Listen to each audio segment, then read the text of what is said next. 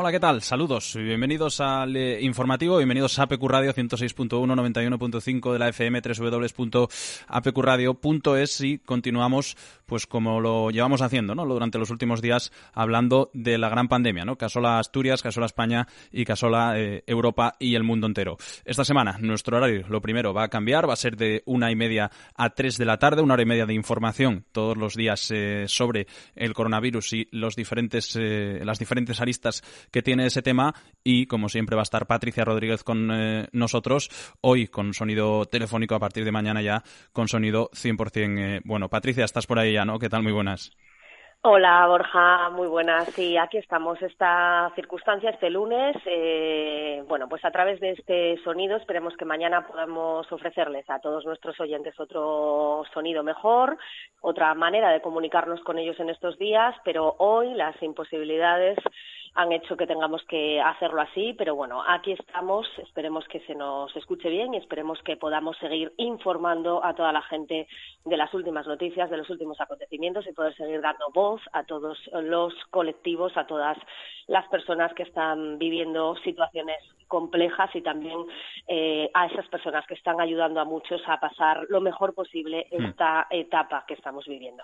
Pues sí, la verdad que el fin de semana, fíjate, si, si un día normal ya suele ser eh, no complicado, pero bueno, actualizamos las noticias varias veces durante el informativo, en hora y media, eh, ya después de habernos visto el viernes y, con todo lo que ha pasado el fin de semana, pues más que tenemos que actualizar, ¿no? Lo más importante, lo más destacado, antes de hablar de cifras, antes de hablar del avance de la epidemia, el avance del estado de alarma, 15 días más.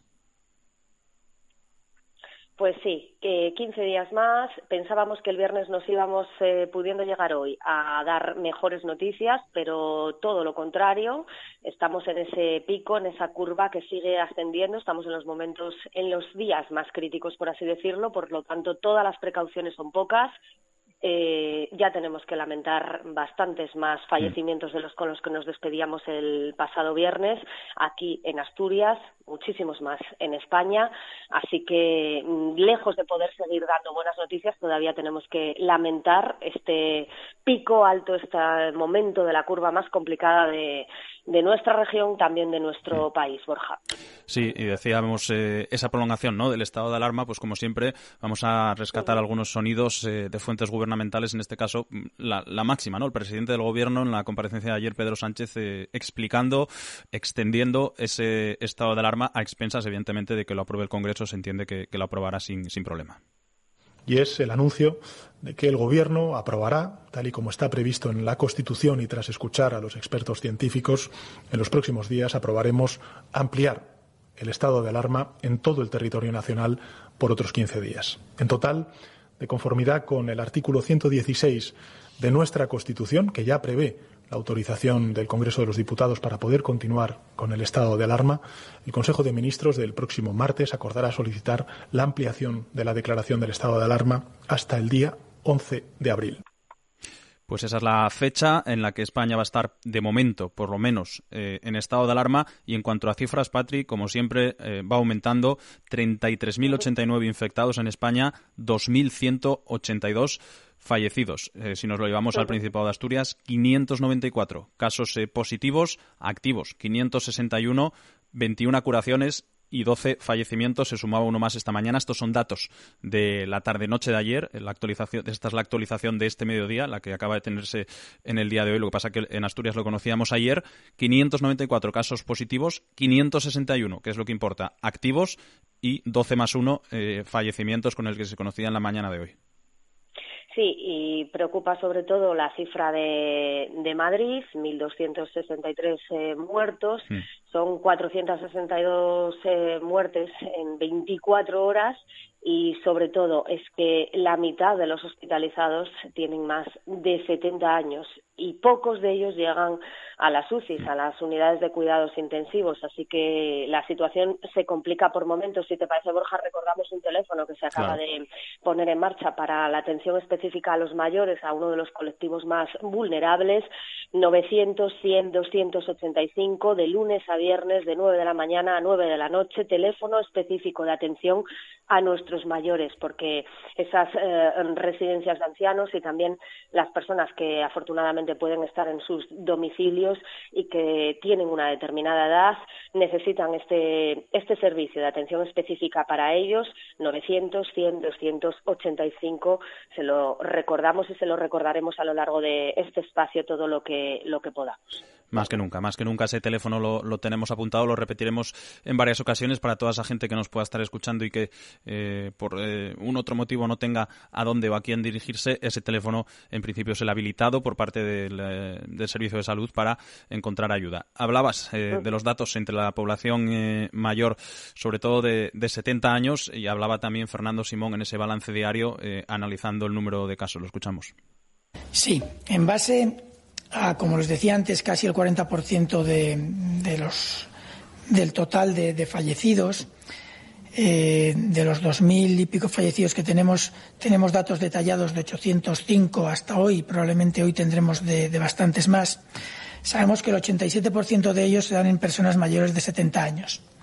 Esto es equivalente a eh, la distribución de mortalidad de los fallecidos que hay habitualmente en nuestra sociedad.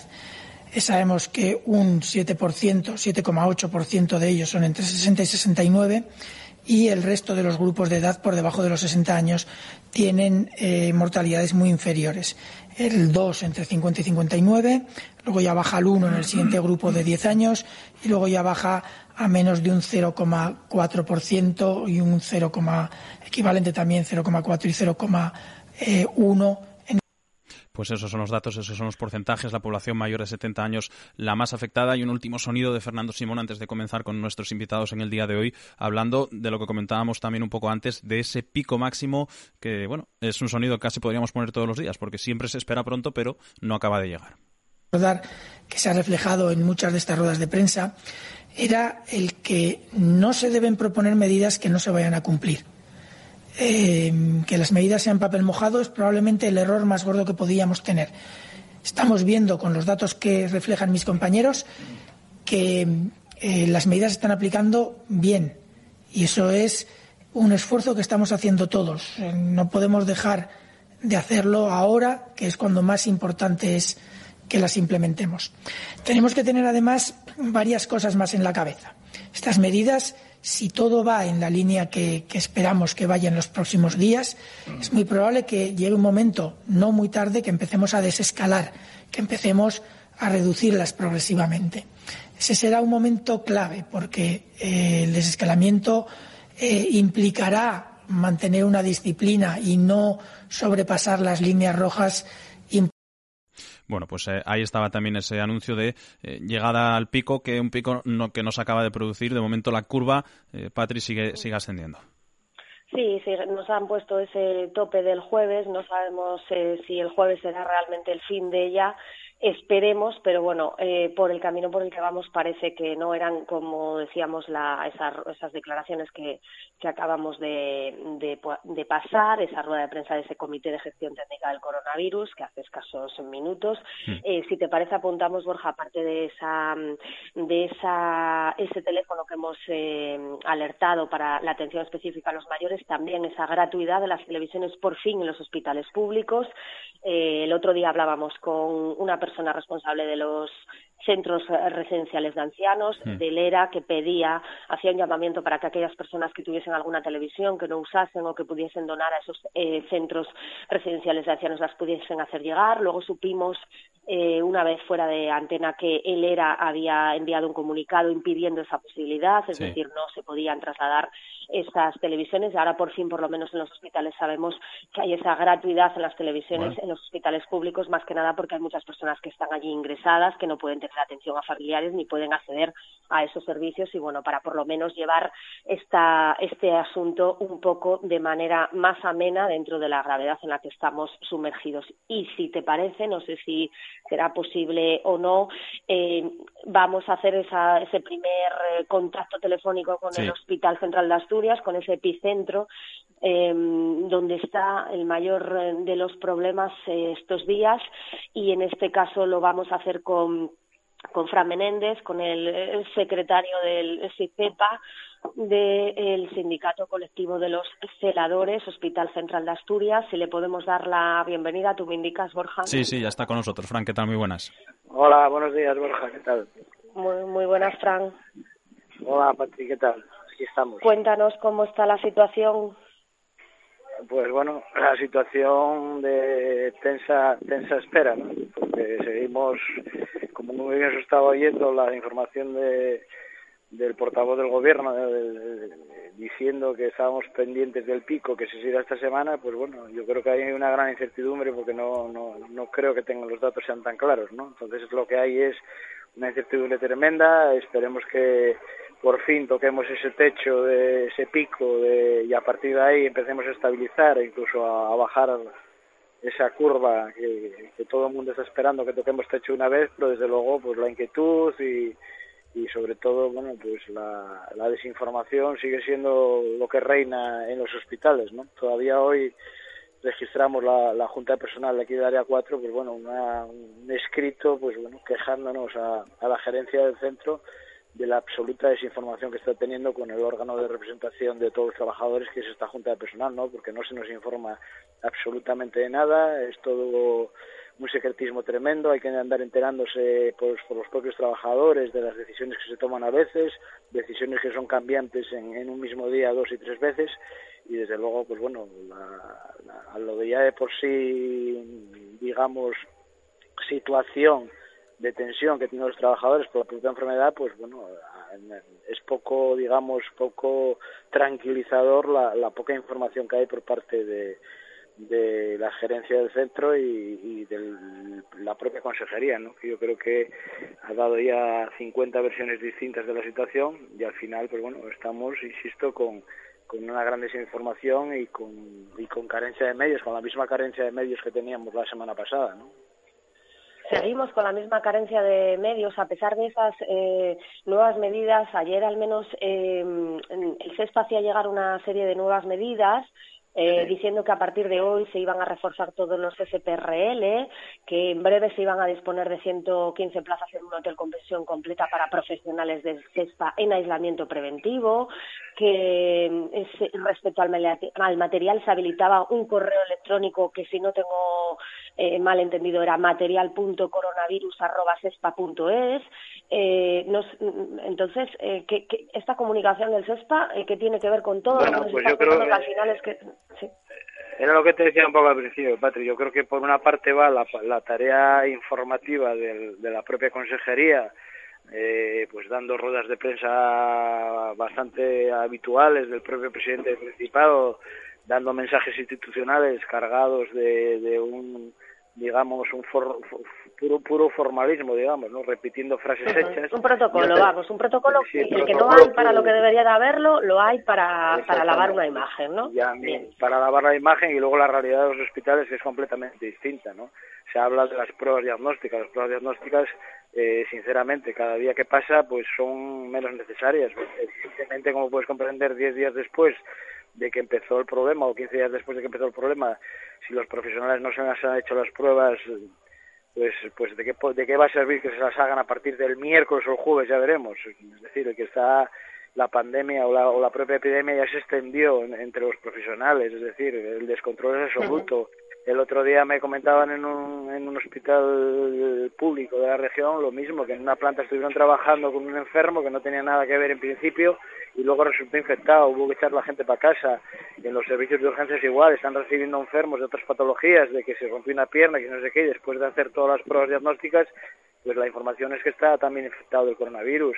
Es decir, es historiar sin, sin capa, ¿no? Al enfrentarse a una enfermedad que está siendo evidentemente de una gravedad tremenda, pero vuelvo a decir lo mismo, y no es por alarmar a nadie, pero seguimos gritando que necesitamos que las pruebas, necesitamos que los medios de protección de los trabajadores sean cuanto antes los máximos posibles y desde luego que haya más coordinación de la que está habiendo y lo que y lo que también llevo diciendo mucho tiempo sobran discursos y faltan acciones no los discursos quedan muy bien pero lo que hay que tener son acciones y no puede ser. No puede ser lo que está pasando que que geriátricos enteros estén infectados no puede ser que los trabajadores estemos en torno al 12% ya de trabajadores infectados. Eso no puede ser porque los trabajadores deberían de tener todas las medidas de precaución y todas las medidas de seguridad disponibles desde hace 15 días y no es así. Y todos y cada trabajador tiene detrás de sí una historia. Una historia familiar una historia de hijos una historia de familia de, de madres de padres y desde luego que es una, yo creo que es, vamos, una falta absoluta de previsión y que algún día pues habrá que exigir responsabilidades. Evidentemente, quizá no es el momento ahora de ello, pero desde luego que en cuanto esto pase, pues habrá que exigir las responsabilidades correspondientes, ¿no? Hombre, es que sois la primera línea de fuego, sois las mm. primeras personas que estáis ahí trabajando con, con las personas que están infectadas, diagnosticando casos y al final llevamos una semana reclamando primero el material de protección adecuado. Eh, luego da igual que salga el presidente del gobierno, como sale en una rueda de prensa un domingo para que todos escuchemos diciendo que el gobierno está haciendo todo lo posible. Sí, que el sábado no dijo nada. Pero es que al final se nos está dando él las gracias, pero ¿quién es el que preside este gobierno? ¿Quién es el que realmente tendría que tomar estas decisiones? Porque al final está muy bien la solidaridad de todos, pero es que entonces eh, atengámonos a las consecuencias, porque esto se está cobrando vidas. Muchas vidas. Estamos hablando de vidas, yo creo que hay que ser mucho más rápido en tomar decisiones y desde luego no se puede seguir dilatando en el tiempo y, y seguir esperando a que el gobierno de la nación nos dé soluciones, ¿no? Eh, todavía esta semana, este fin de semana, se puso en contacto conmigo una persona, un, empresario, que estaba dispuesto a colaborar en, poder traer de, China un número importantísimo de, de mascarillas y de equipos EPIs a través de su empresa y a través de unos contactos que tiene en China, de proveedores que tiene él. Y me decía que se estaba encontrando con, con el silencio absoluto por parte de la Administración, que no estaban respondiendo a esa muestra de colaboración o a esa colaboración que estaba tratando de hacer para facilitar la llegada de todos esos medios a Asturias. ¿no? Es, es un ejemplo él me lo transmitía así y yo tengo que dar por buena su información porque bueno es una persona seria y responsable la que me lo comunicó y desde luego pues no lo puedo entender no porque otras autonomías están actuando ya por su cuenta y riesgo trayendo trayendo medios de, de cualquier sitio sin esperar a, los avisos del gobierno de que si van a venir 6 millones de, de pruebas diagnósticas o, o test de, de coronavirus no Insisto. por supuesto. Pues, es que las comunidades, bueno, Fran, ya eh, vemos hoy a Murcia. Murcia ha decidido que realmente le da igual lo que diga el presidente del gobierno. Y así cierra todo y se acabó la historia, por así decirlo. Pues, pues, pues así es, así es. Y, desde luego, insisto, yo creo que se puede seguir esperando a que nos solucione los problemas el gobierno porque está claro que no están llegando las soluciones, ¿no? Madre mía. Escúchame una cosa, Fran. Eh, perdóname, Borja. la Policía Nacional alerta hoy del envío masivo de correos electrónicos a personal sanitario que contiene un virus muy peligroso y malicioso. No es el mismo virus del que estamos hablando, del que mata a la gente, sino de un virus que pretende romper todo el sistema informático de los hospitales. ¿Tenéis constancia de ello? No, aquí a nosotros no nos llegó ningún tipo de información, vamos. Por lo menos en nuestros ordenadores y en los ordenadores de las organizaciones sindicales nadie por la mañana planteó ningún tipo de problemas ni oí ningún rumor por el hospital. No lo sé si es cierto o no, no, no discuto que sea cierto o no, pero desde luego no, no tenemos noticia de ello. ¿eh? Pues es una última hora que estoy leyendo que está alertando la Policía Nacional y era lo que nos faltaba ya. O sea, no nos faltaba nada más. Era lo que faltaba ya, que se caían a los equipos informáticos, entonces ya mm. sería el caos absoluto. ¿no?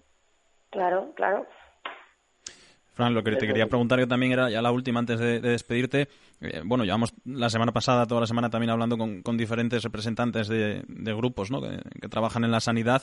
¿Qué te transmite el, celador a ti, a, título personal? Toda esa gente que está pues en los centros de salud, porque claro, evidentemente pensamos también en, los grandes hospitales, pero bueno, más allá de eso, centros de salud, eh, centros pequeños de también de, bueno, sobre todo, bueno, tú estás más volcado en el UCA, ¿no? Estáis más volcados en el UCA ahí, pero bueno, no sé qué es lo que qué es lo que se transmite también entre, entre el trabajador en el, en el día a día. Imagino que esa sensación de, de incertidumbre y, de cierto hasta temor, ¿no? Por, sobre todo por la falta de material. Sí, pues, pues yo creo que la, crítica es generalizada. La crítica es generalizada, en primer lugar, la falta de medios que hubo y que sigue habiendo, y en segundo lugar, la desinformación que hubo desde un principio, ¿no? La gente se enfrentó a esto, pues bueno, con, escasa información y, con una colaboración por parte de la propia administración. ¿Entiendes? Entonces, bueno, los centros de salud, pues bueno, están unificando puntos de atención, están cerrando algún consultorio y centrándolo todo en los, en los centros, en los equipos de atención primaria determinados de cada zona. Bueno, yo creo que los en la atención primaria pues están sufriendo lo mismo que estamos sufriendo en los hospitales, ¿no? La, misma ausencia de, mm. información y, de medios, ¿no? Es lo, lo más grave de todo y sobre todo, insisto, porque detrás de cada trabajador sanitario hay familias, ¿entiendes? Y eso es lo que hay que tener en cuenta. Y no se puede estar siempre esperando a que, bueno, a ver si el miércoles o el jueves recibimos algo, porque estamos esperando, porque el gobierno va a enviar, cuando estamos viendo que otras autonomías, pues bueno, ha cogido el toro por los cuernos y ha decidido, pues bueno, pues buscarse la vida y tratar de solucionar los problemas que tienen de, desde sus propias autonomías, ¿no? Sin esperar a que el gobierno central le solucione los problemas, ¿no? Pues sí, la verdad. Patri, eh, no sé si tienes algo más para Fran de verdad, eh, por, favor, vuelve a recordar, haz un llamamiento a toda la gente que mm. nos escucha, por favor, que lleguen esos medios de protección, que no solo sean palabras huecas y vacías, que no solo salgamos en, la, en las televisiones, en las radios, en los medios de comunicación por puro protocolo, sino que el protocolo tiene que ser otro porque lo necesitáis y porque estamos en una situación crítica. Yo lo que lo que sí te diría, Patricia, el, sábado vi el discurso institucional del presidente del Principado de Asturias, ¿no? Al final me quedó una sensación de, como, bueno, de cierto asqueo ya, ¿no? Porque no tiene otro nombre. O sea, los discursos institucionales eh, vacuos y, sin ningún trasfondo más que más que un escrito no sirven para nada. Y su última frase diciendo que todos juntos recuperaremos la libertad ya me pareció el colmo de los colmos, ¿no? Todos juntos lo que tenemos que recuperar es, la salud, ¿no? La salud. Y para recuperar la salud hay que poner medios en, medios, en, manos de los profesionales y dejarse de discursos. Póngase usted a trabajar, póngase usted sobre la mesa todos los recursos necesarios para que los profesionales no arriesguen su salud y no arriesguen la salud de sus familiares y para que todos podamos estar un poco más tranquilos. Sabemos a qué nos enfrentamos, pero desde luego, si nos enfrentamos con los medios adecuados, vamos a estar mucho más tranquilos todos.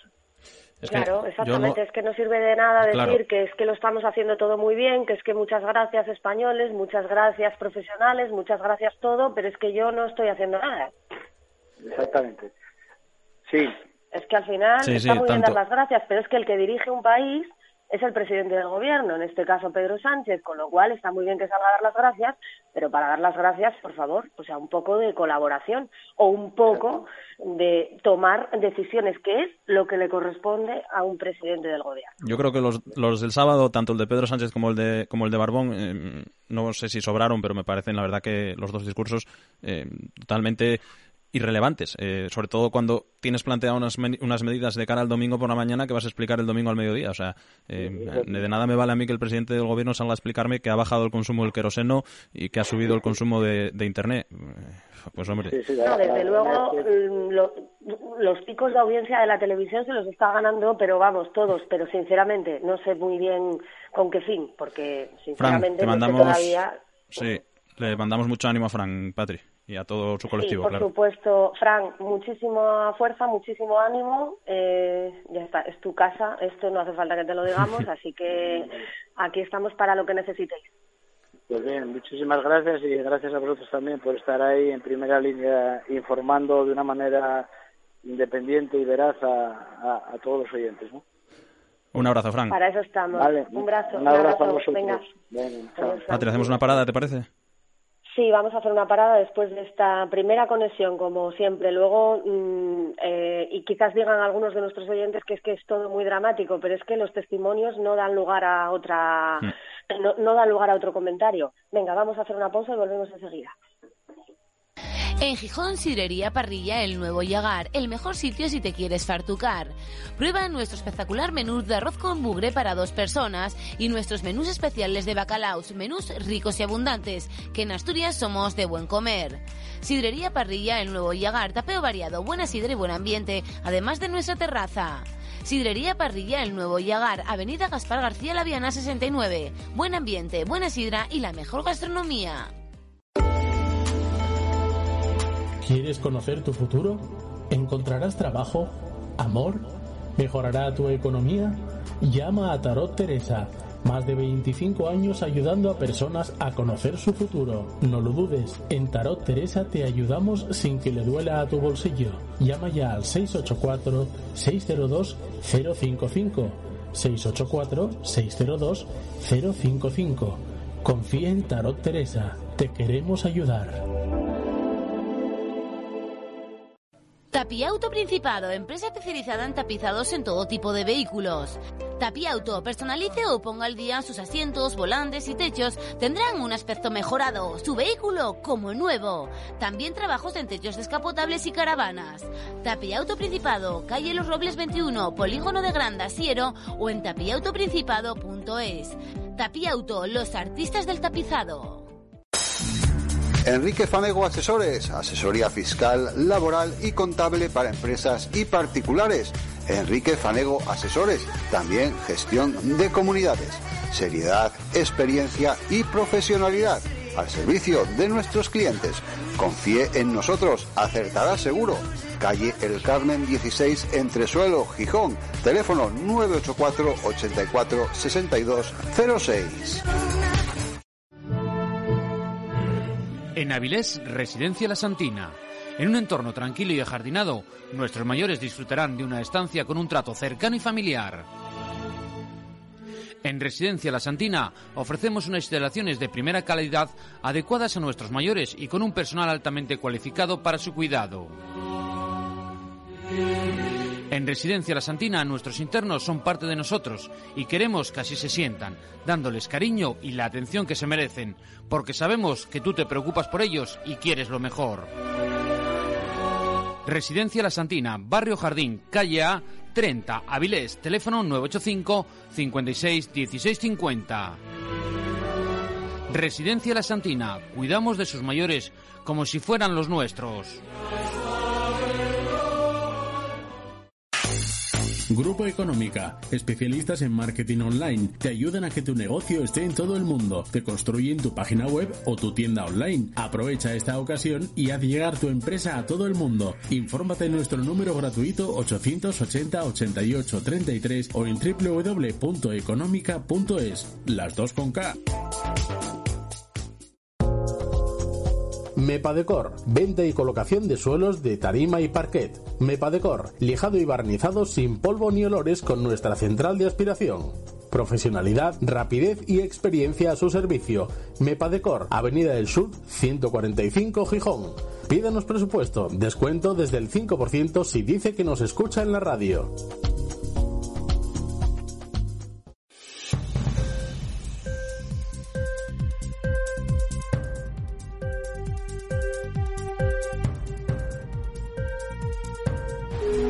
A ver, es que si nos han pedido a todos que hagamos un esfuerzo, tendremos que hacerlo. Gorda, que, mm, que estoy de guardia, porque hay servicio mínimo y tengo que ir.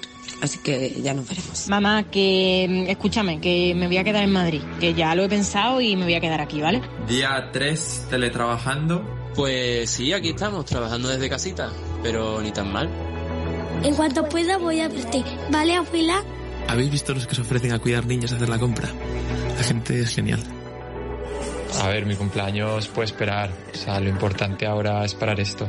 Si el médico te ha dicho que está todo bien, pues tú confía en ellos, que son los que saben. Vale, mi amor, pero no cojas ni metro, ni bus, ni nada y cuídate mucho.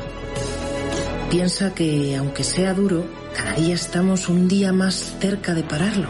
Y que te quiero mucho. Si te proteges tú, proteges a los demás. Este virus lo paramos unidos. Bueno, pues otro de esos otro de esos mensajes también para concienciar, eh, también tocando un poco la fibra, ¿no? Todo lo que está pasando en las casas, en los hogares eh, a lo largo de, todos estos días, eh, las llamadas telefónicas, las videollamadas, y nos vamos a ir un poco más lejos de las fronteras del Principado y un poco más lejos de las fronteras del, territorio nacional, ¿no, Patri? Pues sí, nos vamos a ir hasta Bruselas, si os parece, porque hay mucha gente asturiana por el mundo y en este caso eh, vamos a hablar con un bueno, con un reconocido periodista, periodista de prestigio, de raza, de esos que ahora mismo están viviendo esta situación fuera de fuera de este país. Eh, vamos a hablar con Mario Bango. Muy buenas tardes. Muy buenas tardes, encantado de saludaros. ¿Qué tal? Cuéntanos cómo están las cosas por ahí. Dibújanos el panorama, porque si te dibujamos el de España, que supongo que estarás al tanto, en fin. Sí, estoy muy al tanto de España, como es obvio, ¿no? Eh, bueno, aquí no está tan grave la situación. Hoy, hoy dicen que las hospitalizaciones eh, están bajando, disminuyendo, Eh, aquí hay, a fecha de hoy, 88 fallecimientos y 1.643 hospitalizaciones, que es un número relativamente más bajo que España, por supuesto que Italia, pero que es más alto que el, entorno de Bélgica, que Holanda o que Alemania. La verdad es que hay muchos expertos que no se explican muy bien por qué razón hay más casos en el sur de Europa que en el norte, cuando aquí, por ejemplo, el confinamiento es eh, relativo porque efectivamente tenemos que estar en casa, pero si salimos de dos en dos eh, personas podemos hacerlo, es decir, que nos dejan salir a la calle, eh, caminar intentando evitar aglomeraciones, grupos, pero podemos salir a la calle, no, no, no estamos confinados. Y sin embargo, parece, ya digo, que hoy los periódicos aquí dicen que, que va reduciéndose el número de, de posibles infectados. Lo que pasa es que, bueno, ayer la ministra de Sanidad eh, ya advirtió que esto duraría por lo menos dos meses. Llevamos ya diez días de confinamiento. No, no dijo que fuera el confinamiento a durar dos meses, sino que la peligrosidad del virus estaría vigente durante dos meses. Otra cosa es que cómo van a ir eh, actuando y tomando medidas. Bueno, lleváis 88 casos, Mario, 33.089 en España. Supongo que eh, mm, tanto tú y tu familia como muchos de los asturianos que estáis ahí tenéis casos en España, tenéis gente, tenéis familia en España. ¿Cómo os estáis viviendo la situación de no poder estar junto a ellos en estos momentos? Bueno, pues con mucha preocupación, ¿no? Yo hablo mucho con los españoles de aquí y todos por una causa o por otra, pues tenemos familiares, pues, eh, o mayores o que tienen algún tipo de dificultad y estamos todos, pues, preocupados, pero efectivamente no podemos hacer nada, como no puede hacer nadie nada, esto hay que dejarlo en manos de los profesionales y que vaya fluyendo como, como tiene que fluir, ¿no? Yo estaba leyendo esta mañana eh, el avance en China, pero claro, es que los chinos, aquí yo ya vi varios casos de gente delante de mi casa, que es como es una zona que hay un río y pasea mucha gente, y había varios chinos pedirle a la gente que lleven, que se tapen la boca, eh, cosa que en China llevan a rajatabla y que han conseguido pues bajar el, el, efecto de infección, ¿no? Pero bueno, eh, en fin, eso eh, las poblaciones somos como somos y cada uno actúa eh, como le parece, pero creo que eh, hay aquí una hay algo extraño que por ejemplo en Alemania hay tantos infectados como, como en España, pero los, los fallecimientos son escasísimos. Hay quien dice que una de las hay quien dice que una de las razones es que hacen muchas pruebas, tienen capacidad para hacer muchas pruebas para detectar a los posibles eh, contaminados y luego que tienen más tienen un ratio de camas más alto que el, sur de Europa. Que bueno pueden ser pueden ser eh, esas las causas no lo sé. Aunque ayer en Alemania ya ya decidieron el confinamiento pero van a hacer igual que en Bélgica y que en Francia. Dejan salir a caminar o hacer deporte bueno aparte de ir a comprar eh, para el día a día dejas salir a caminar y siempre que vayas eh, de dos en dos y, no, en, no te unas a nadie, ¿no? Se cumplen esas medidas ahí, Mario, porque en, aquí en España las multas por salir, eh, las multas se van, cada día tenemos unos nuevos datos acerca de las personas que están multadas, es más, los que tenían perro, que eran los que primero vieron, por así decirlo, entre comillas, la luz para salir de casa, ya tienen multas entre 100 y 30 mil euros por por abusar de esa circunstancia y la verdad es que no dejamos de sorprendernos al final con estamos lanzando muchos mensajes de concienciación de quédate en casa pero parece ser que no mm, hay una parte de la población que no debe estar lo suficientemente concienciada para cumplir eso. Ahí podéis salir de dos en dos. Aquí no está no está permitido salvo que lleves a un a un mayor de edad o a un o a un menor. Eh, no se puede tampoco viajar en coche conjuntamente pero es que no hay concienciación allí sí bueno, eh, en líneas generales los países del norte de Europa suelen obedecer bastante bien las, eh, las sugerencias o las peticiones que se les hacen, pero aquí tuvieron que cerrar eh, uno de los eh, parques principales de Bruselas, el de la Cambre. Eh, más que cerrar, tuvieron que impedir el paso de vehículos porque iba muchísima gente. Estos días además están muy buenos, hace muy buen tiempo, está frío, pero hay sol y iba mucha gente a caminar y entonces tuvieron que poner un, coto. Y ayer eh, también tuvieron que poner en Waterloo, que al lado de Waterloo hay un hay un palacete muy bonito que en, el, una población que se llama La Ulp, que es una de las más ricas de Bruselas, de Bélgica, y también tuvieron que poner límites porque es un sitio bueno para pasear, muy cómodo, eh, muy muy bonito, pero eh, efectivamente en cuanto se producen aglomeraciones aparece la policía y ruega que se que se deshaga, ¿no? Pero bueno, aquí ya digo, donde vivo yo, por ejemplo, pasa mucha gente caminando, pero sí, más o menos observan las, nunca he visto a más de dos en dos, vamos, que suelen ser matrimonios o, o familiares o es difícil ver, no hay por ejemplo grupos de, de chavales, ¿no? Que es lo que más teme más se teme que ocurra en estos casos, que venga un grupo de críos de 15 o 20 años, pues junto, ¿no? Eso yo no lo vi todavía. Vamos, parecido a España, ¿eh? Borja, parecido a España. Sí, sí, casi, casi.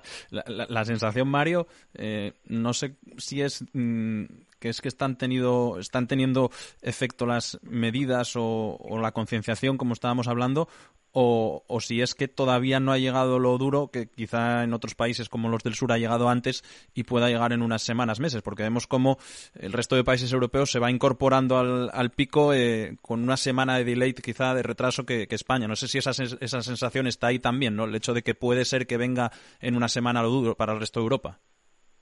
Puede que sí, lo que pasa es que hoy, hoy ya me llamó la atención esto que publican aquí todos los medios, que, que está bajando el número de, de, de, ingresos, ¿eh? no, no, de infectados, porque claro, el número de infectados no lo conoce nadie porque como no hacen pruebas suficientes, pues es muy difícil de saber. Pero el número de ingresos hospitalarios, bueno, a ver si es verdad y, y consiguen consiguen evitarlo, porque estos días atrás estaban muy preocupados porque había crecido rapidísimamente, pero ahora parece que, eh, ya digo, desde ayer parece que la cosa, ah, lo que no significa que a lo mejor dentro de unos días vuelva a repuntar. De todas maneras, con todas las medidas que se están introduciendo, pues bueno, parece que a ver si es posible que se controle, ¿no? Pero bueno, la verdad es que llevamos más de, aquí llevamos 10 días de, de, de encierro, pero llevamos casi 20 o 25 de preocupación, ¿no? Y, hmm. bueno, la, verdad es que no se ve, no se atisba al final del túnel. Bueno, pues eh, así está eh, Bueno, Mario, quiero hacerte una última pregunta, comprometiéndote un poquito, pero siempre con cariño, porque yo quiero mucho a Mario Bango desde hace mucho tiempo, así que quiero quiero preguntarte, ¿qué opinas de la gestión que está haciendo el Gobierno de España de todo esto? Bueno, yo lo veo muy desde muy lejos, ¿eh? Y, hombre, yo creo que en general en Europa se respondió demasiado tarde y con, con, no con tanta contundencia como, como hicieron en la zona oriental, ¿no? En China y en Corea, que fueron los dos primeros que respondieron. Eh, pero, claro, es muy difícil, ahora es fácil decir que se empezó tarde, pero eh, cuando, cuando tienes que tomar decisiones tan drásticas como, como las que tuvo que tomar el gobierno español o el italiano, pues hay que pensarlo dos veces también, ¿no? Porque eh, el impacto económico que va a tener todo esto es brutal. Antes estaba leyendo aquí que eh, los alemanes, que lo calculan todo enseguida, ya dan por hecho que van a perder más de un millón y medio de empleos inmediatamente y que va a reducirse el PIB de este año casi un 20%, que es una barbaridad. Es una cifra totalmente eh, desaforada, pero en fin, no sé, a ver, eh, eh, también es verdad que, que este, estos pueblos, especialmente los belgas, los alemanes, los eh, franceses, los holandeses han pasado por muchas crisis mayores incluso que España, o bastante más delicadas que en España en la Primera y en la Segunda Guerra Mundial, y se recuperaron y se recuperaron bien, ¿no? Y ellos, pues bueno, eh, hablan mucho de que estamos a punto de entrar en, un, en, una economía de guerra. Y el otro día Macron en el discurso que dio, ese discurso último que, que retransmitió la televisión en una hora de máxima audiencia, habló varias veces eh, de guerra, eh, de guerra sanitaria, pero de guerra. Ellos están muy concienciados de que efectivamente los vamos a pasar muy mal durante un mes, dos, tres, los que sean, pero que luego estas sociedades tienen mucha capacidad de recuperación y la española yo creo que también, ¿no? Bueno. Bueno, pues con ese mensaje de esperanza, ¿eh? que hace falta también un poquito de, de, esperanza, de que lo pasemos mal ahora para luego poder recuperarnos, para seguir la senda de sus países, para seguir a los belgas, a los alemanes, incluso a los holandeses, como nos acaba de apuntar eh, Mario, para que España salga a flote, que falta le va a hacer. Eh, te mandamos un saludo y un abrazo muy fuerte desde Asturias a Bélgica, eh, esperando que esto pase lo antes posible, que todos eh, estemos eh, bien y que pronto podamos podáis volver a venir a disfrutar de, de esta vuestra tierra, Mario. Muchas gracias a vosotros. Un abrazo fuerte. Muchísimas gracias. Un abrazo. Bueno, pues así está también la situación por, por Europa, por Bélgica, Patri. es algo, algo global, ¿no? De gente que está fuera, de gente que sí. está fuera, que está viviendo otras cosas y que, bueno, que tendrá también sus familias y sus historias claro. y sus cosas, pero no puede no puede estar eh, aquí en estos momentos y por unos cuantos momentos. Entonces nos acaba de hablar eh, Mario Bango acerca de, bueno, pues de ese eh, millón y medio de empleos que perderán los alemanes, de esa reunión del Producto Interior Bruto de más de un 20%, que es una cifra como él mismo ha calificado desaforada, y también de la capacidad de recuperación que han tenido países como, bueno, de eh, nacionalidades como belgas, alemanes, holandeses, incluso que han pasado por muchas crisis mucho más delicadas que por las que está pasando ahora España y por las que se han recuperado bien. Eh, no sé, no sé si España será capaz de hacer lo mismo, pero bueno, experto en cuestiones económicas, eh, no lo hay otro más que un catedrático de economía aplicada de la Universidad de Oviedo, que seguramente todos los oyentes conocerán, es rector también de la Universidad de Oviedo y que creo, Borja, que está al otro lado del hilo telefónico, Correcto. se llama Juan Vázquez. Hola Juan, ¿qué tal? Sí. Muy buenas. Sí, hola Patricia, ¿qué tal? Buenos días. Muy buenas tardes, Juan. Bueno, Sí. ayer te leíamos, eh, no sé si todo el mundo ha llegado a leer el artículo que ayer eh, publicabas en un diario regional, eh, hablando de todo lo que puede pasar, de lo que era antes España, de lo que puede ser ahora. Cuéntanos desde tu percepción cómo ves la situación. Bueno, no, franc francamente lo, lo, lo, lo, primero de todo es que ahora estamos en plena, en plena batalla y el objetivo primordial y fundamental y, y prácticamente único, ¿no? Es combatir, eh, combatir el virus y, y, los problemas y la vertiente sanitaria que tiene, ¿no? Seguimos creciendo estos días y vamos a tener la esperanza de que en los próximos, a ver si al cabo de esta semana empezamos a ver frenarse, frenarse esa curva y tomar el punto de inflexión, ¿no? Por lo tanto, lo que quiero decir ante todo es que es que ahora lo, lo, lo primero es lo primero, ¿no? Y lo que yo decía en el artículo es que además desde el punto de vista económico ahora debe, debe dedicarse todos los recursos que sean necesarios a ese objetivo y a combatir esta, esta prioridad absoluta, ¿no? Citaba un poco lo, lo, lo que Macron ha dicho en Francia, ¿no? Cueste lo que cueste. Hay, siempre en las crisis hay como frases que acaban eh, siendo muy, muy ilustrativas y que generan una imagen y yo creo que esa de cueste lo que cueste es ahora lo único que hay que pensar en la economía, ¿no?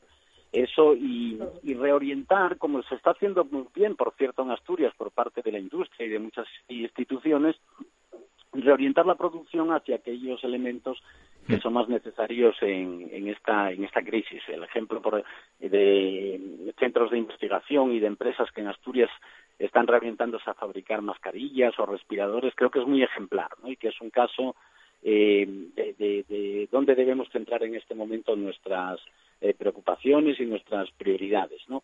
Y después, bueno, sí, hacía una serie de reflexiones que si quieres hablamos a continuación de ellas acerca de los Sí. cambios que esta que esta crisis eh, y que esta pandemia en definitiva puede provocar, ¿no? ¿Y a dónde nos va a llevar, Juan? ¿A dónde nos va a llevar? Porque, bueno, luego vamos a hablar, eh, tengo que decírtelo, eh, apúntame bien también, Borja, con, esas, eh, con unos eh, científicos que han hecho, bueno, pues ese diseño de unas mascarillas. Vamos a hablar también a lo largo de, las de la semana con personas que están en grandes empresas, multinacionales, eh, que están ya alertadas de tener que ponerse a trabajar al servicio de todo este tipo de productos.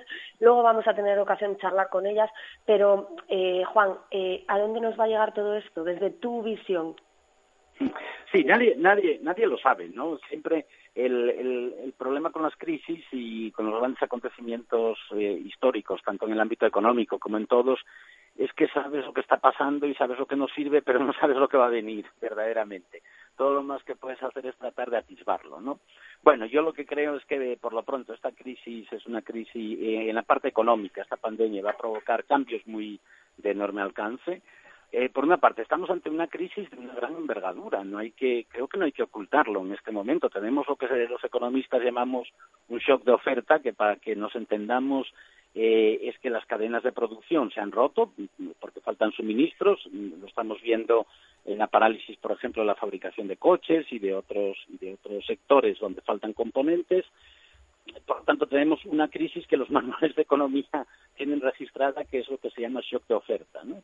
Por otra parte, tenemos un shock de demanda, que también para que se entienda quiere decir que cuando se para la actividad, como la gente pierde los salarios, eh, eh, sus ingresos habituales, los eh, negocios, los autónomos, los empresarios también, mucha otra gente, incluso de más de más nivel de, más nivel, pues pierde riqueza, ha perdido, estamos está perdiendo riqueza importante en la bolsa en estos días. Todo eso genera un shock de demanda en la medida en que se consume menos, ¿no? Y es otra otro, otra caracterización de las crisis no y finalmente eh, yo creo que se puede plantear también una crisis de deuda que vamos a tener que gastar todo lo que sea necesario y eso nos va a hacer incurrir en, deudas importantes que en algún momento del futuro habrá que pagar no lo, singular de esta crisis es que se dan las tres a la vez probablemente. Será una de oferta otra de demanda y otra posible de, de deuda no los manuales de economía están casi diseñados para trabajar con una, con otra y con otra, pero con las tres a la vez es un poco más, es un poco más complicado. ¿Qué se puede hacer? Bueno, lo único que se puede hacer con, eh, con la crisis de oferta, es decir, solo el shock, eh, la ruptura de las cadenas de producción, solo cuando superemos la crisis sanitaria se podrá empezar a recomponer. Y en la crisis de deuda y de demanda lo que hay que hacer es gastar lo que haga falta, lo que sea necesario, ¿no? Dar coberturas a los trabajadores, a las empresas, a los autónomos, excepcionalmente incurrir en, déficit, poner en marcha una fuerte política fiscal que todavía eh, no se ha puesto en marcha y sobre todo en el conjunto de Europa y eso significará que incurriremos en unos déficits que habrá que pagar en otro momento. Pero esto es para que se entienda como lo mismo que ocurre en una familia cuando alguien enferma gravemente, ¿no? La familia gasta lo que haga falta por curarlo y después ya se verá cómo se paga. ¿Qué te han parecido las medidas que ha puesto el gobierno hasta ahora? Esos eh, decretos que luego sale un real decreto, luego lo rectificamos y las medidas para bueno para toda esta gente que pues, pues que quizás mm, eh, no vuelva a abrir sus negocios nunca más por poner un ejemplo ¿eh? pero en conjunto qué te parecen las medidas que está adoptando el gobierno vamos por la hacienda nos estamos equivocando qué se debería hacer mejor o peor Juan no, eh, bueno, yo, yo creo que estos son momentos para respaldar siempre al gobierno más que para criticarlo y por lo tanto eh, lo que haga y que no sea una barbaridad, desde luego pues hay que refrendarlo. Yo creo que están en la buena senda, pero el pero o los peros es eh, primero probablemente no tienen un alcance real tan tan intenso como el que se ha presentado, ¿no? Porque dependen de movilización de otros recursos y porque una parte de los recursos pues eh, simplemente no se inyectan a la economía, sino o habrá que ver si se inyectan finalmente en la economía, ¿no? Como son los avales. Eh, segundo, eh, yo creo que eh, las medidas han sido han sido importantes, son importantes, no hay que desmerecer eso en absoluto, pero la clave está en que se apliquen y se apliquen ágilmente y bien, ¿no? Porque muchas veces se toman grandes medidas, pero luego los procedimientos acaban neutralizándolas y acaban invalidándolas, ¿no? Eh, por lo que yo estoy detectando, pues todavía por parte de autónomos o de empresarios eh, se están poniendo en manifiesto carencias importantes y se está percibiendo que falta agilidad en la aplicación de esas medidas, ¿no? y algunos negocios no van a poder eh, subsistir si verdaderamente no se aplican con gran eficacia y con gran agilidad. Yo creo que ahora la batalla es sobre todo esa. Lo que supongo es que para después van a ser claramente insuficientes, ¿no? Y que falta además un gran empujón de un gran plan por parte de la Unión Europea, no solo cada país y cada gobierno nacional tomando sus propias medidas, sino impulsando un plan global en la Unión Europea sin el que va a ser eh, imposible salir de esta situación. Es muy positivo, en cambio, la actitud que ha tenido, después de un primer error, la actitud que ha tenido el Banco Central Europeo. ¿no? Tuvo una primera reacción eh, tímida, pero la segunda reacción inundando de liquidez, con nada menos que 750.000 millones de euros a disposición del, sistema financiero y de las empresas. Eh, en definitiva, creo que esa es una parte muy, muy importante y una medida de gran alcance, insólita verdaderamente, pero muy fundamental. Sabes que nadie estábamos, nadie contaba con en el 2020 con una pandemia, ¿no? Nadie estábamos preparados para, para vivir esto tan de cerca. Seguramente acaba de estar, bueno, digamos que podemos decir que está el año recién estrenado y seguramente mucha gente cuando estaba comiéndose la última uva del 2019 nadie pensaba que nos iba a pasar esto, que nos ha pillado todo un poquito como de, ¿eh? como de sorpresa, por así decirlo. Sí, no, nadie, nadie. Eh, verdaderamente, esto es, yo creo que esto es la guerra de nuestra generación. es una situación que, como ocurre con las situaciones verdaderamente históricas, eh, van larvándose, pero mm, explotan un día y nadie y nadie cuenta con ellas.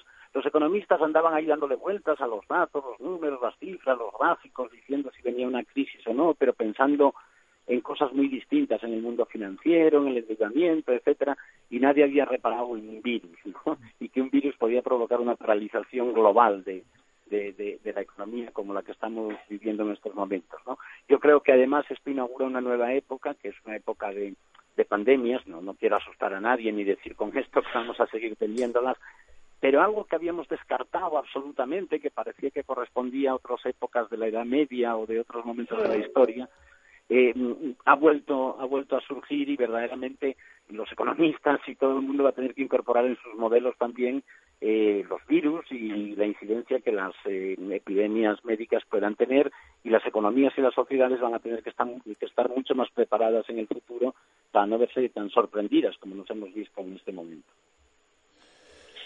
Bueno, pues ya lo acaban de escuchar, era algo del pasado, pero los virus van a tener que incorporarse al sector económico, por si acaso, por lo que pueda pasar, por este ejemplo, eh, un gran plan por parte de la Unión Europea, un plan global por parte de la Unión Europea, es eh, la recomendación que acaba de lanzar eh, Juan Vázquez. Eh, aquí, en los micrófonos de APQ Radio, entre otras muchísimas cosas, muchísimas gracias por aportar luz desde esta parte económica a todo lo que está pasando. Juan Vázquez, muchísimas gracias por participar en este no, encantado. Encantado de hacerlo Un saludo. Y, ánimo, y cuando, a todos para lo que, para, para lo que necesites, para lo que necesites, para lo que te necesitemos, aquí estamos. Un saludo muy bueno, fuerte. Bueno, a vuestra disposición. Un abrazo. Hasta luego. Muchas gracias. Hasta luego.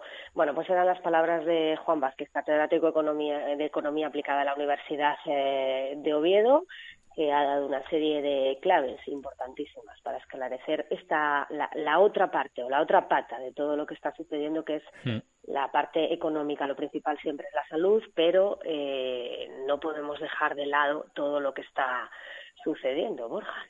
Pues sí, son muchas patas, como, como bien llevamos repitiendo siempre, ¿no? Primero, evidentemente, la, la de la salud, la, la, sanitaria, luego a partir de ahí la económica, como acabamos de escuchar, la tecnológica también, como vamos a escuchar después de, de la publicidad, porque evidentemente todo entra también en, en juego una serie de avances que, que pueden ayudar a la, al tema de la salud eh, y a partir de ahí pues todo ese tipo de patas secundarias que, siempre comentamos llegando hasta casi lo último que es lo, lo, deportivo no pues todo eso siempre siempre evidentemente hay que hablarlo. Eh, todo eso va llegando con cuentagotas va llegando también eh, a las preocupaciones de, de, los españoles y de las instituciones y según va llegando pues se va se va solucionando como, como buenamente se puede.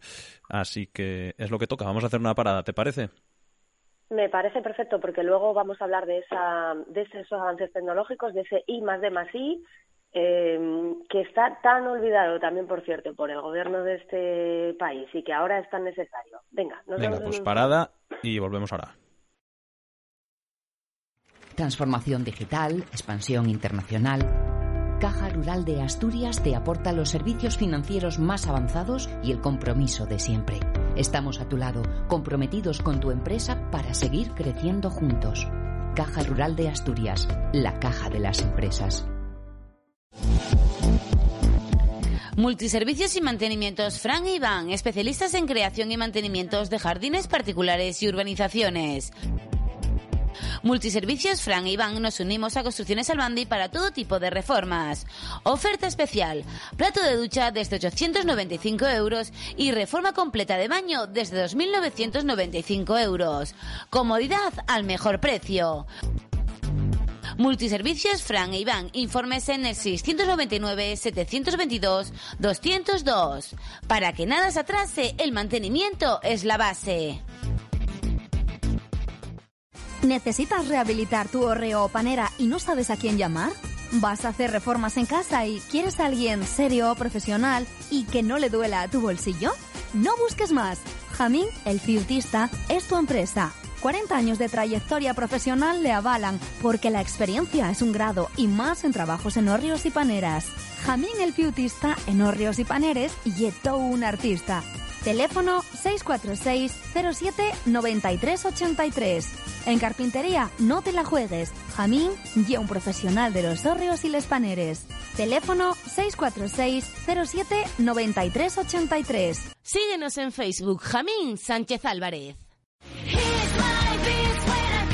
¿Quiere llevar a su mesa las mejores frutas y legumbres? Venga a Frutería Labrada, Mercado del Sur, porque además de seleccionar para usted los mejores productos, tenemos servicio a domicilio. Venga a informarse con solo una llamada y ahorrará tiempo. Frutería Labrada, trato cercano y agradable con productos de calidad para usted y los suyos. Frutería Labrada, Mercado del Sur de Gijón, el de siempre. En la plaza del Mercado del Huanco, Pescadería La Plaza. Pescados y mariscos de calidad directamente de las rulas de Luanco y Avilés o de nuestra propia embarcación. Más frescura imposible. De la mar a su cocina, ya sea un besugo, parroches o una lubina. Pescadería La Plaza, porque el buen producto en sus platos le garantiza el mejor sabor. Pescadería La Plaza, la calidad en su mesa. Mercado del Huanco, con nuestra calidad de siempre. Venga a visitarnos. Las reformas en casa suponen un gran esfuerzo económico y personal en cualquier familia. Por eso Tendencias Más quiere contribuir en su economía ofreciéndole grandes ofertas en el cambio de su cocina, baño o reforma general de su hogar, dándole soluciones y acabados impecables. Tendencias Más se compromete con todos sus clientes para que el resultado tenga calidad, diseño y garantía 100%. Con asesoramiento y presupuestos personalizados. Visítenos en Oviedo, calle Palmira Villa 3, frente al centro de día de Pumarín. Tendencias Más, comprometidos con su satisfacción. Teléfonos 637-718-811 y 984-241-310. Y visite nuestro Facebook, donde podrá visualizar todos nuestros trabajos.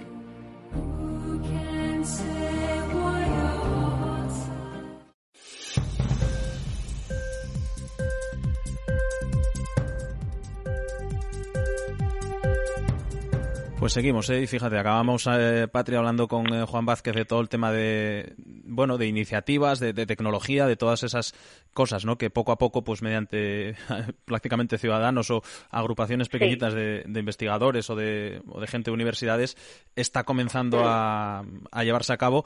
Y a finales de la semana pasada, eh, el viernes, conocíamos una, una iniciativa que en un tiempo récord eh, parece que ha tenido éxito. Así que yo creo que mejor que nos lo expliquen ellos, eh, los miembros de Resistencia Team, eh, cuatro investigadores también del Principado de Asturias que se ponían con ellos, ha ido uniendo gente de todas partes de, España y tenemos al otro lado del teléfono a Luis Gonzalo ayer. ¿Qué tal, Luis Gonzalo? Muy buenas.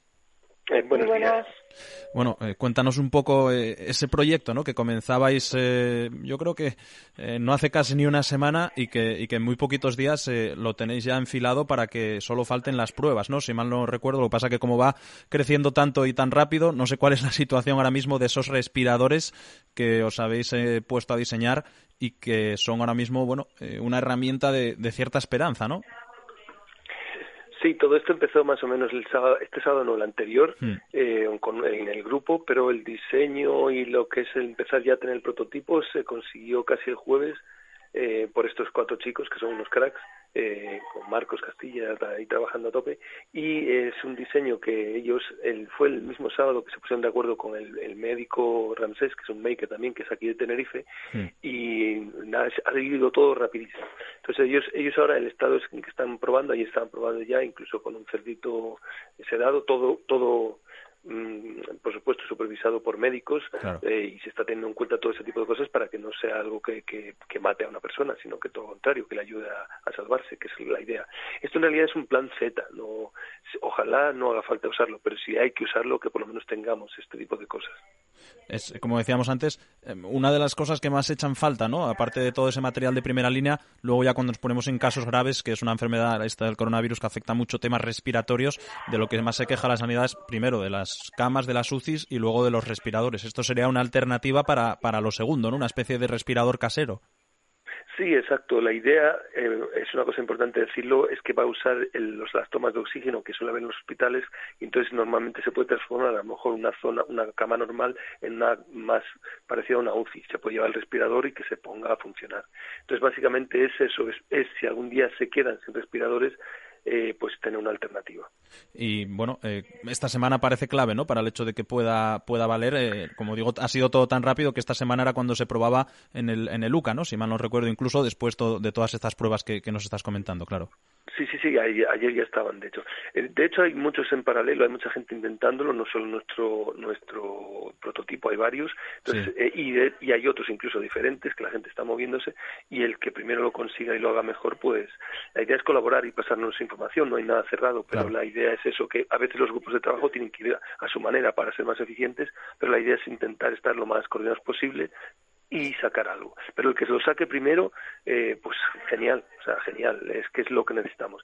Lo que sí es importante es que funcione y por eso tiene que estar muy bien supervisado por los médicos y por, por gente eh, que lo pueda eh, de verdad saber. Porque es importante, es un tema que no es para nada sencillo, parece que es una cosa que simplemente echa aire y no, es bastante más que eso, porque hay que tener en cuenta, pues eh, es muy sutil la expresión de la persona, que en qué estado está, un montón de parámetros médicos que yo no conozco y que tampoco los ingenieros conocemos, pero que es interesante eh, estar con el médico. De hecho, estamos intentando que el chico, el, el diseñador principal, que vaya desde aquí Tenerife allí, allí para ayudarles, pero es complicado porque, claro, no hay aviones y estamos buscando manera de que lo envíen y vaya lo antes posible, porque es mejor, es más cómodo hacerlo en directo que, a través de, teleconferencias o así. Sí, eso, eso también qué gran iniciativa, de verdad, qué gran iniciativa, perdóname que se lo diga, qué gran iniciativa, qué poco apoyo tenéis y qué gran iniciativa de verdad que eh, cómo estamos arrimando el hombro, cómo estáis empujando todos, eh, gran iniciativa de este sector que al final eh, es otro de los grandes olvidados, con pocas ayudas, con pocas iniciativas y qué, y qué lección nos estáis dando a todos. Bueno, de hecho nosotros hemos tenido que sobrevivir precisamente siempre hmm. y nos hemos hecho muy resistentes gracias a eso. O sea, es una cosa... De ahí el nombre, ¿no? Claro, hay veces, sí, sí, es curioso. Hay veces que cuando no tienes o cuando estás sin recursos, pues te buscas la vida y te saca más creatividad. Y es un poco lo que está pasando.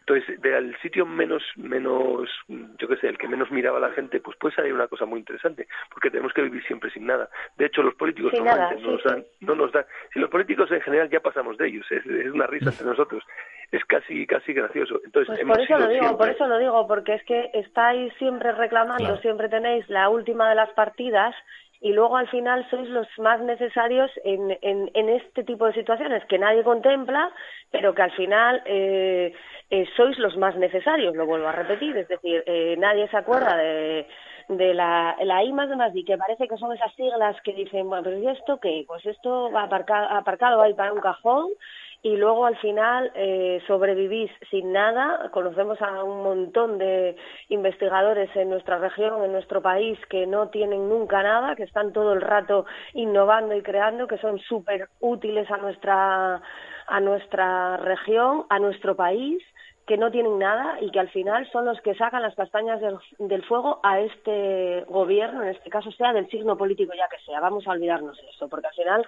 creo que habéis pasado por todas las situaciones y en todas las situaciones habéis estado igual. En, realidad no sé si somos los más necesarios. Eh, yo creo que somos parte, hemos sido algo que ha salido en el ecosistema, digamos, entre comillas, ¿no? Y mm, si podemos ayudar, si podemos aportar, desde luego. Evidentemente, un médico normal eh, siempre va a tirar por material probado, probadísimo y, que no dé, que no le dé la mínimo, la mínima duda. Eso es normal. Pero entonces ahí cabe ese huequito en el que a lo mejor cosas que a lo mejor a él ni, ni le podría, ni tiene tiempo, ni conoce, pues podemos echarle una mano ayudar siempre en lo que podamos. Si luego no sirve, porque a lo mejor no sirve, pues por lo menos lo hemos intentado. Pero ya te digo, no es ni siquiera que seamos mejores o peores. Yo siempre tengo una, un dicho que es que hay que ser pares. O sea, hay que tratar de buscar objetivos y que lo importante es el objetivo y que todo el mundo aporta, desde el que barre, el que tiene un el que arregla y pone un tornillo, hasta el ingeniero jefe. Todos todos somos iguales de necesarios, porque sin, sin el esfuerzo de todos no sale no salen las cosas. Oye, y, también sorprende un poco, eh, porque bueno, parece que todo comenzaba aquí en Asturias, ¿no? Esos cuatro que, citabas en la introducción, pero está siendo algo, algo global, ¿no? De, toda España, porque por ejemplo, estamos charlando contigo que tenéis otro pequeño grupo ahí montado en Tenerife, eh, también leíamos eh, la semana pasada, os hacíais un poco virales, ¿no? También por esa comparecencia de, bueno, con las boquillas de la Guardia Civil que, os echaban una mano para, para ese material que os faltaba. También leemos hoy en algún otro sitio, bueno, empresas del automóvil como SEAT y Renault que parece que que, también os, echan una mano con mascarillas, con respiradores. Eh, bueno, eh, se está recibiendo ayuda desde todas partes de, España, ¿no? Está siendo una cosa eh, en la distancia también, coordinados prácticamente con, con toda España, ¿no?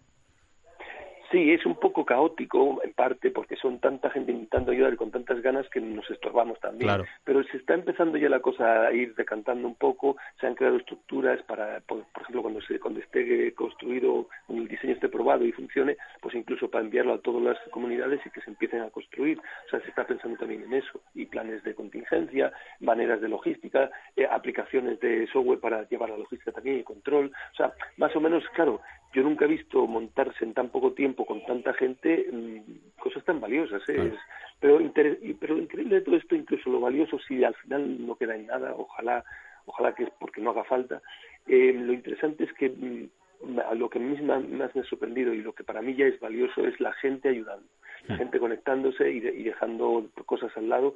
Incluso a veces la gente empieza a discutir, pues siempre hay que tratar de, yo a todo el mundo le pido paciencia y que, que vayan con otra actitud, que no intenten tener razón, que primero es ver qué hacer, primero es arreglar y luego ya veremos ese, tipo de cosas. La, última que te hago ya, Luis Gonzalo. Eh, nosotros, yo por lo menos, no tengo ni idea de cómo funciona un respirador, eh, ni mucho menos, evidentemente, voy a tener idea de cómo funciona uno que hacéis de manera artesanal, ¿no? Eh, igual te meto en un aprieto, pero si nos tienes que contar un poco, no, no me meto en temas muy técnicos, ¿eh?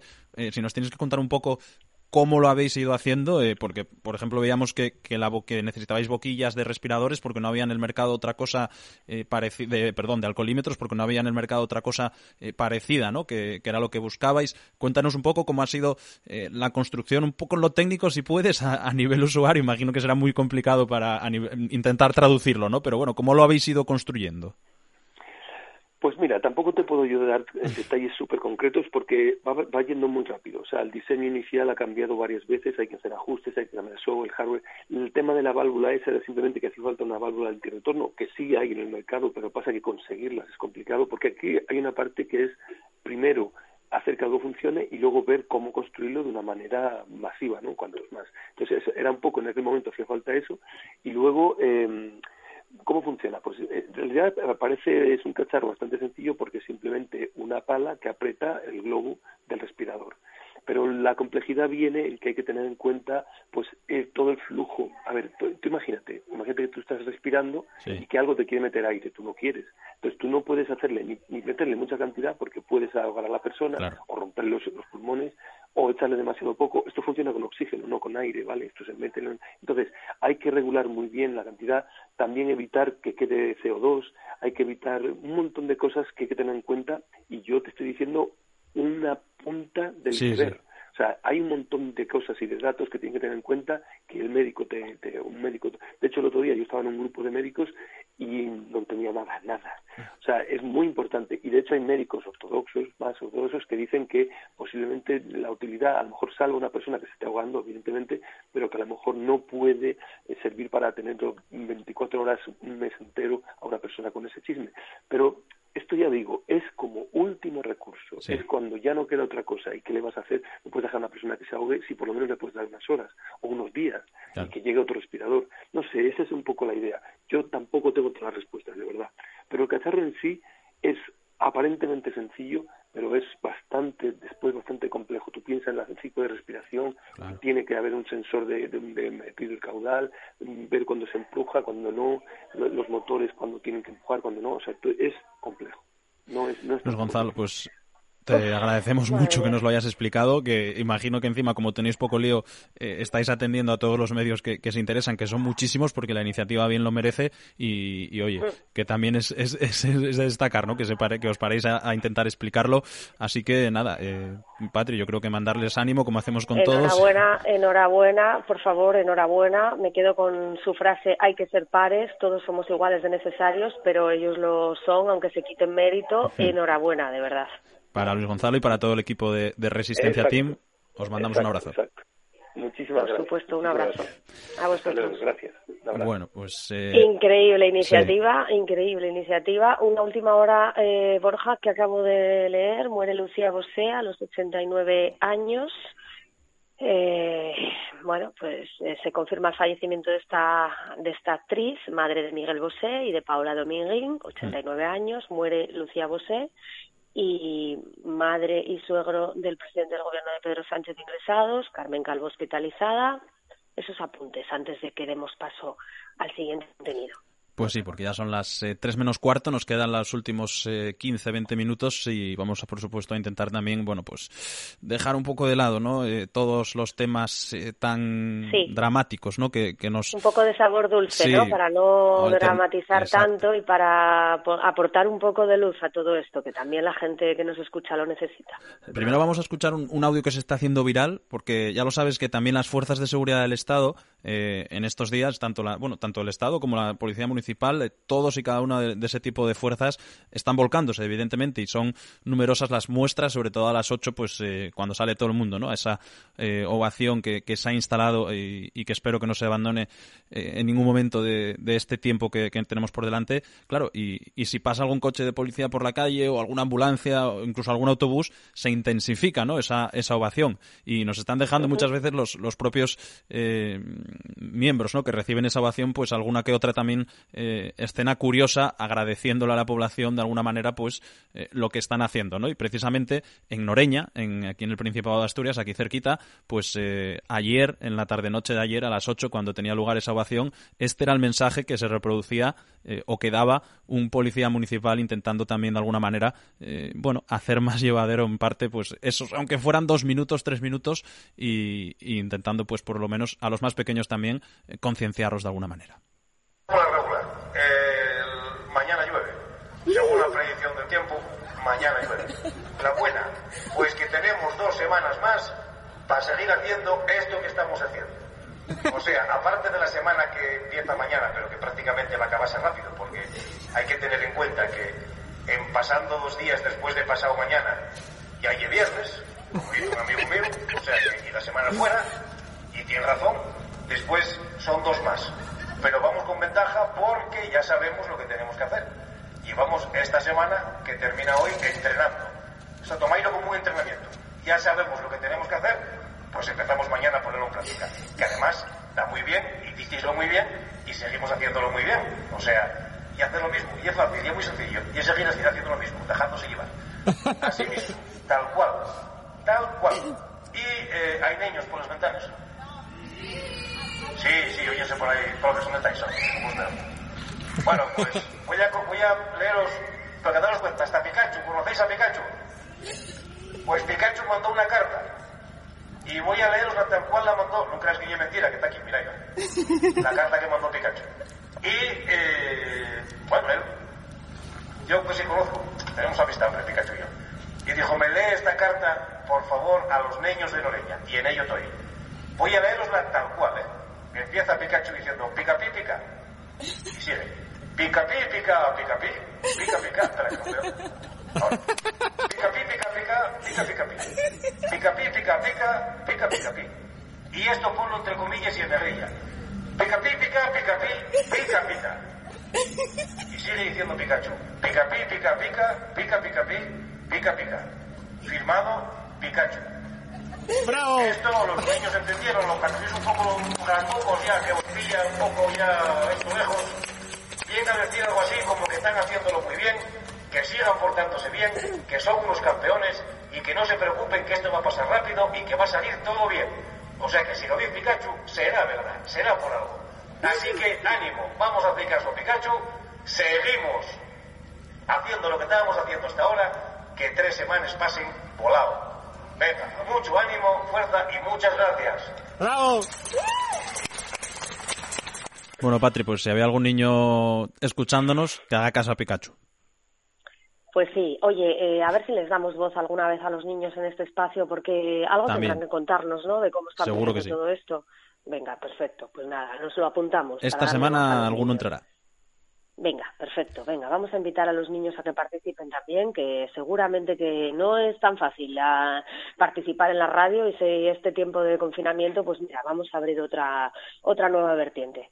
Y también eh, los adolescentes, eh, que por supuesto, eh, primero los niños, pero ya llevándolo precisamente al tema que vamos a hablar ahora, eh, Uf, claro, hablamos de todos esos temas laterales, eh, los adolescentes, toda la gente de estudios, las oposiciones, todo ese tema de estudios y por supuesto, Patri, la EBAU. La EBAU, bueno, la EBAU.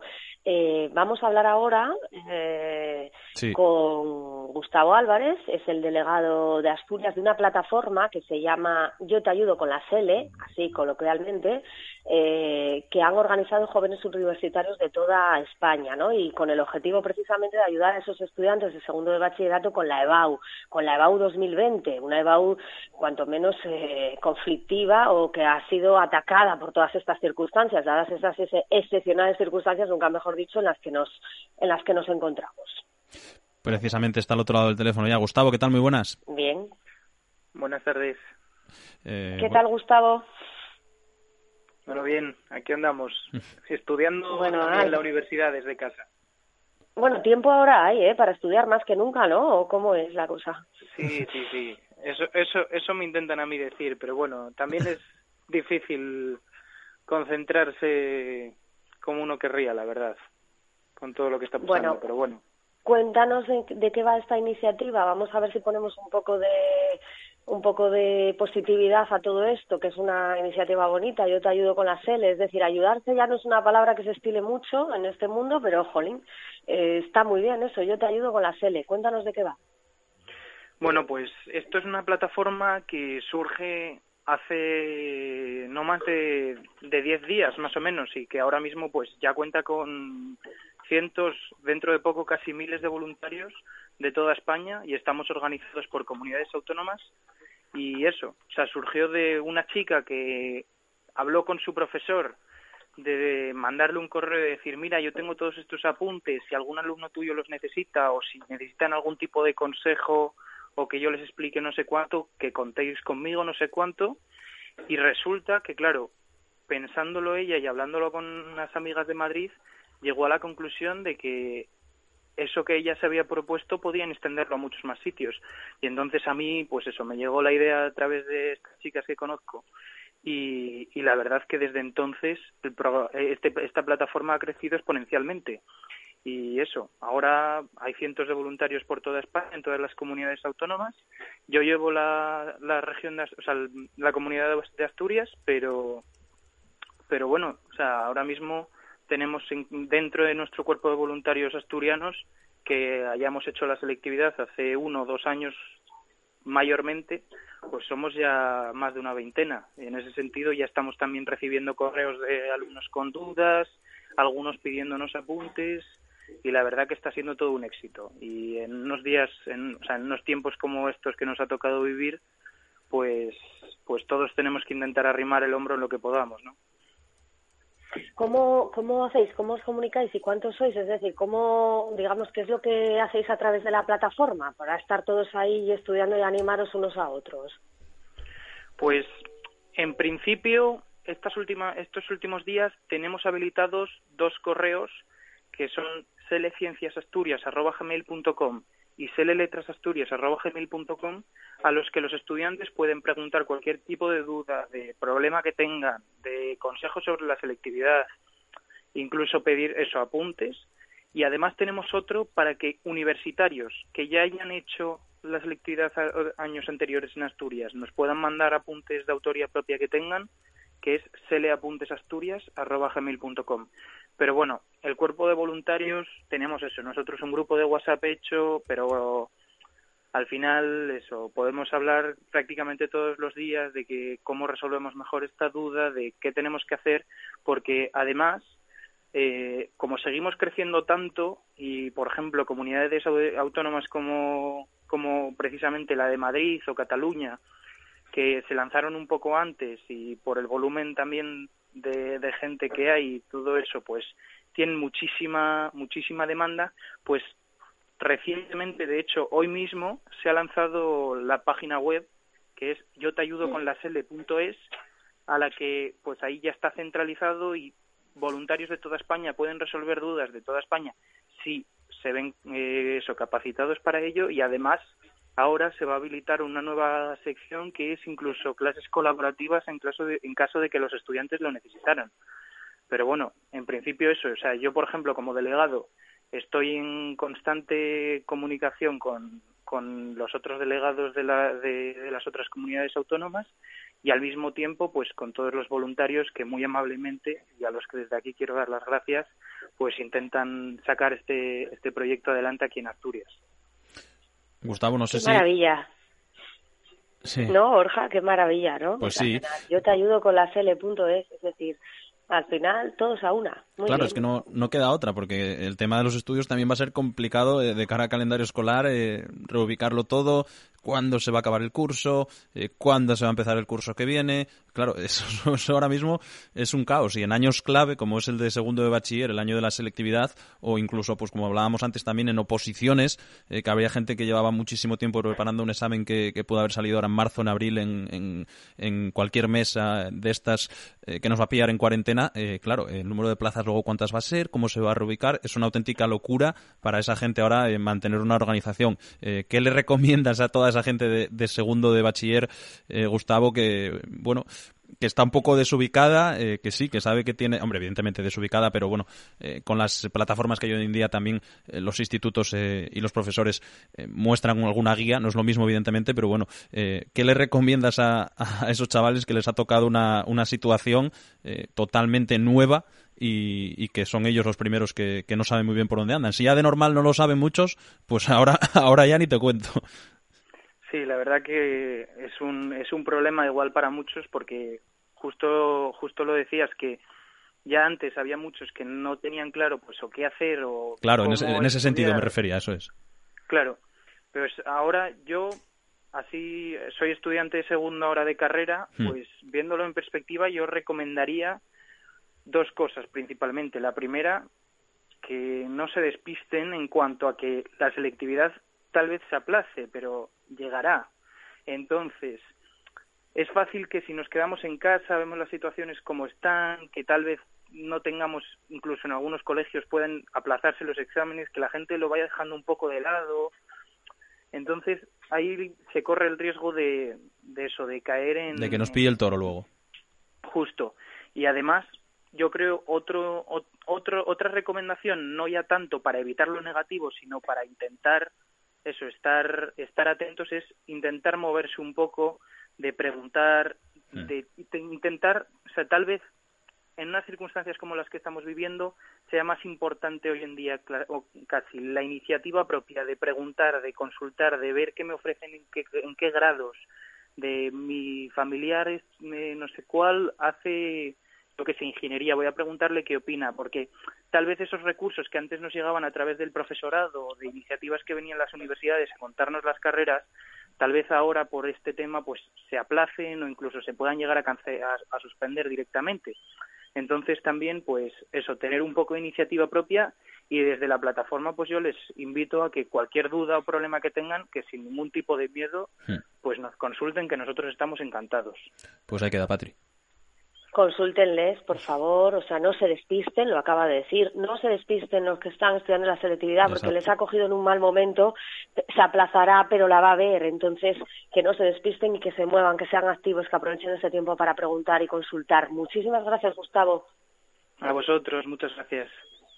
Yo voy a sacar el audio de la, de la entrevista a Patri y se lo voy a mandar en cuanto acabe el programa a mi prima, eh, que de paso le mando un saludo y que está en esas. Así que, Pues para mira, que, por si acaso en algún momento le entra la duda y dice, "Ay, hoy no voy a estudiar, venga, hoy voy a ver aquí Netflix eh, No, no, no, no, que no se despisten, ha sido claro. Mándale este audio, Exacto. que además le llega de primera mano, y que no se despisten, porque se va a aplazar, pero va a llegar, ¿eh? Así Eso es. que, como llega todo, así que, bueno, venga. ¿Te acuerdas que el jueves charlamos con, con Sara Bango, eh, una chica del banco que estaba eh, perdida por una Sí, isla en. Filipinas? Eh, sí, ¿Te muy acuerdas, lejos no? estaba, sí, sí, sí, sí, exactamente. Ha llegado a España. Vamos, vamos a escucharla, que nos, me mandó- nos Bien, mandaba una... Sí, ha enhorabuena, llegado, ha llegado. otra noticia positiva, venga, vamos. Nos mandaba una nota de voz este, esta mañana y nos decía cómo ha sido un poco ese, ese viaje, así que antes de irnos vamos a escuchar a, a Sara García Bango. Eh, al final nos pusieron tres aviones militares que cogimos uno de ellos de Siargao a Clark. De cuando llegamos a Clark, eh, a las tres horas, eh, o sea, cogimos un autobús que eran tres horas hasta Manila. En Manila llegamos a las nueve de la noche, que tuvimos que dormir en la calle, literal, porque no, no nos dejaban entrar al aeropuerto, ya que nuestro vuelo era eh, por la mañana y teníamos que pasar como 10 horas en el aeropuerto y no querían eso, entonces tuvimos que quedar afuera medio durmiendo. Después cogimos un avión hasta Tokio.